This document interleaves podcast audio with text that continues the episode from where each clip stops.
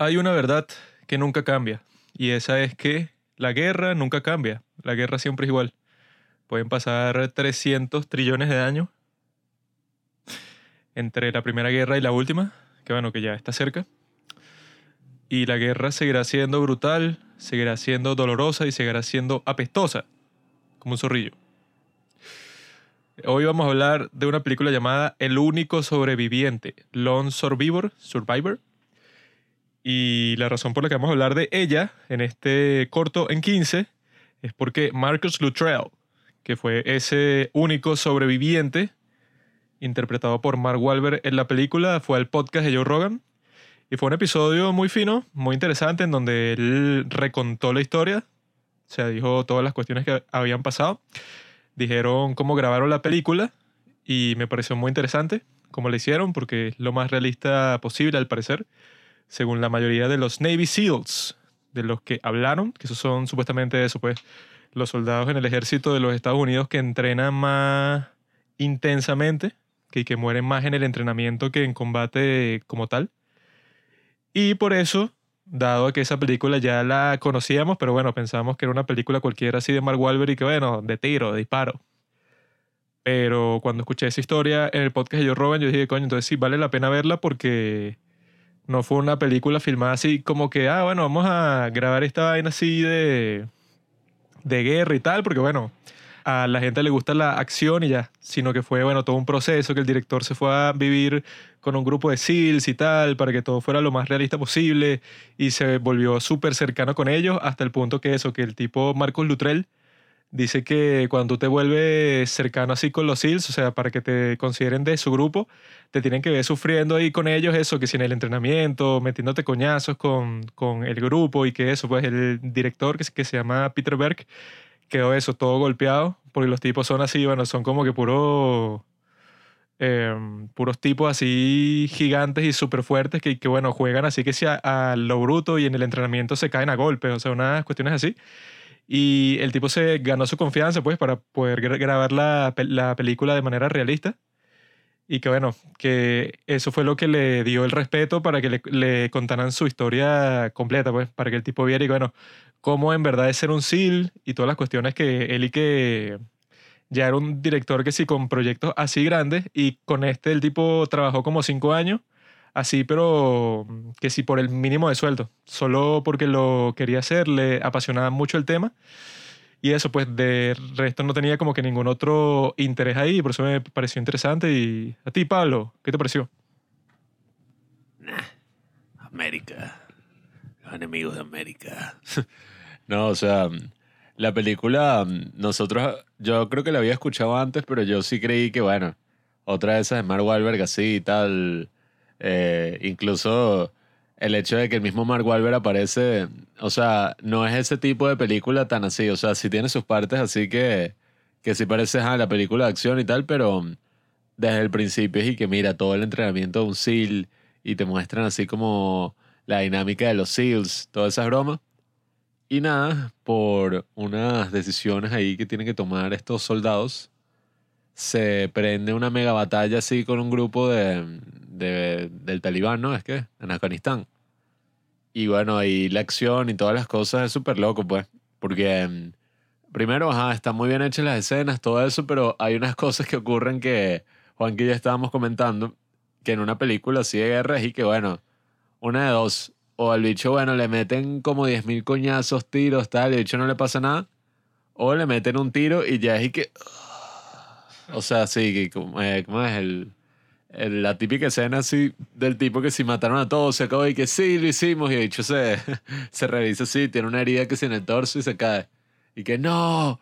Pero aquí fue súper loco porque literal eso, son tres, bueno, cuatro SEALs que están ahí peleando en Afganistán.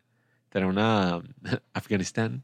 Una montaña. Está en una montaña y en una misión secreta, una broma ahí. Y bueno, y por mala leche, la misión se ve comprometida entran en combate directo y no, o sea, los bichos les dan por el cielo la boca. les dan así como eso, a cada uno les da como cinco tiros. A uno le pegan en la mano, otro en el torso, otro en el pie. Es que eso es lo que yo he escuchado que muchas películas de acción hacen simplemente que, ok, si a ti te disparan, ya está fuera, porque sería como que muy fastidioso de grabar y muy realista si, ponte, no sé, que si en La Matrix, que bueno, que matan a un gentío así de una, ¿no? Ponte que ese grupo de actores, ¿no? O sea, lo ponen para que sea más realista y que, bueno, a todos los que le dieron un disparo, que si en el abdomen o en la espalda y tal, antes de que se muera, va- van a pasar como, no sé, como 72 horas eso, tirados ahí en el piso y que, ¡ah, mi cuerpo! Eso es como en los videojuegos que ajá, a ti te pueden meter como 10.000 tiros y tú obviamente, o sea, sería una ladilla que si te meten un tiro te mueres, pero los enemigos, si les metes un tiro se mueren, pues, pero si no, es injusto. Sí, porque eso, pues, o sea, si tú quieres que sea completamente realista como lo trataron de hacer en esta película, bueno, a los cuatro SEALs protagonistas para que se mueran desde el principio entran en combate, ¿no? Y ya como a los dos minutos de- del tiroteo, ya le han metido como un tiro a cada uno, básicamente. Pero los tipos no se mueren de eso ni nada, sino que eso, están como que, o sea, lo sienten, ¿no? Y dicen y que, berro, o sea, esto como que me puede incapacitar y tal, pero lo que yo he visto que pasa en esas situaciones es que como tienes una adrenalina así por los cielos, como que no sientes todo el dolor del tiro y como eso, los tipos tienen un entrenamiento bastante fuerte, o sea, son capaces de seguir eh, peleando. Pero llega un punto en la película, o sea, que ya la pelea lleva eso, no sé, como 45 minutos. En la película, cuando dicen que en la vida real todo ese conflicto duró como tres días. Pero ellos, bueno, uno como que le, le dispararon en los glúteos, en la pierna, en el torso. Cada cinco segundos, o sea, porque ajá, está en una montaña y que bueno, ¿cuántos enemigos habrán? No sé. Pero obviamente como los tipos están peleando en un terreno conocido por ellos, entonces salen, bueno, de todas partes, de arriba, abajo, de al lado, le caen como mil tiros, le pegan en el pie, en el otro, y la escena para mí más sorprendente que supuestamente Juanqui me contó que lo hicieron con dobles, fue cuando ellos como que, bueno, están acorralados, los van a matar a todos. Y es y que, berro, ¿qué hacemos? Y ven un barranco así, pero un precipicio, pues. Y los Ichige, bueno, esta es la única opción. Y saltan el precipicio y bueno, es como que te tires por un barranco, pues, o sea, como 10.000 golpes, que que bueno, un golpe de esos ya te mata, no sé. Y entonces el bicho cayendo y que ta, ta, ta. Se puede como, bueno, el entrenamiento, los Navy SEAL y tal. Ahí es cuando los tipos ah, están acorralados y tal. Y entonces los cuatro dicen y que bueno, vamos a saltar porque si no nos matan. Y entonces todos saltan al mismo tiempo cuando les están lanzando que sí, granadas, cohetes y tal. Y hay como que puras explosiones detrás de ellos y los cuatro se lanzan y que sí, así como que en cámara lenta y tal, cuando ya están todos eso golpeados, en- ensangrentados. Y eso, o sea, el tipo ese Marcus Luttrell cu- cuenta en el podcast de Joe Rogan que cuando grabaron esa escena, el, el tipo, bueno, tenía miedo por el bienestar de los dobles, porque él decía que, bueno, han grabado eso, pues la misma caída de un barranco. O sea, no sé cómo lo harán los dobles, o sea, su- supongo que son como que expertos en caer y ajá, se meten golpes así cuando se lanzan por la montaña, pero golpes como que estratégicos para que no sean tan fuertes. No sé cómo harán.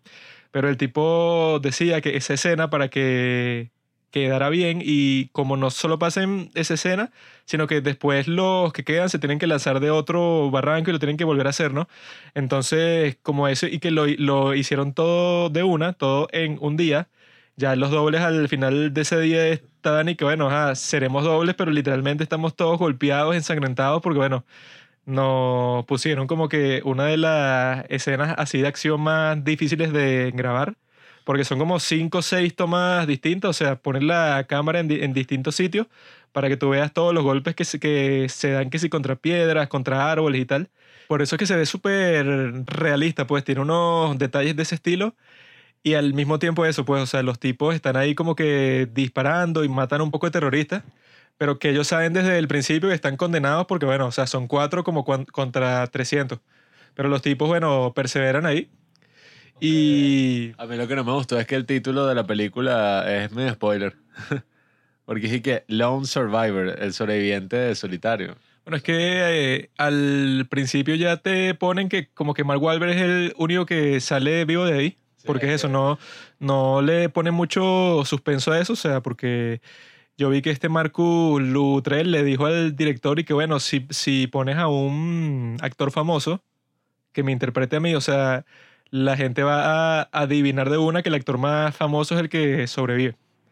Entonces el director lo que le dije que bueno, yo no voy a eso, como que jugar así con este caso como si la historia no, no hubiera ocurrido en la vida real, sino que voy a, a asumir que la gente como que ya sabe la cuestión y bueno, o sea, como que el, el punto de la historia no va a ser quién sobrevive, porque ya la historia del tipo, bueno, él había sacado un libro y ya era como que medio conocida, entonces dije que bueno, vamos a tratar de decirle al público de una que tú eres el tipo que se sabe, pues, Mark Wahlberg. Pero sí.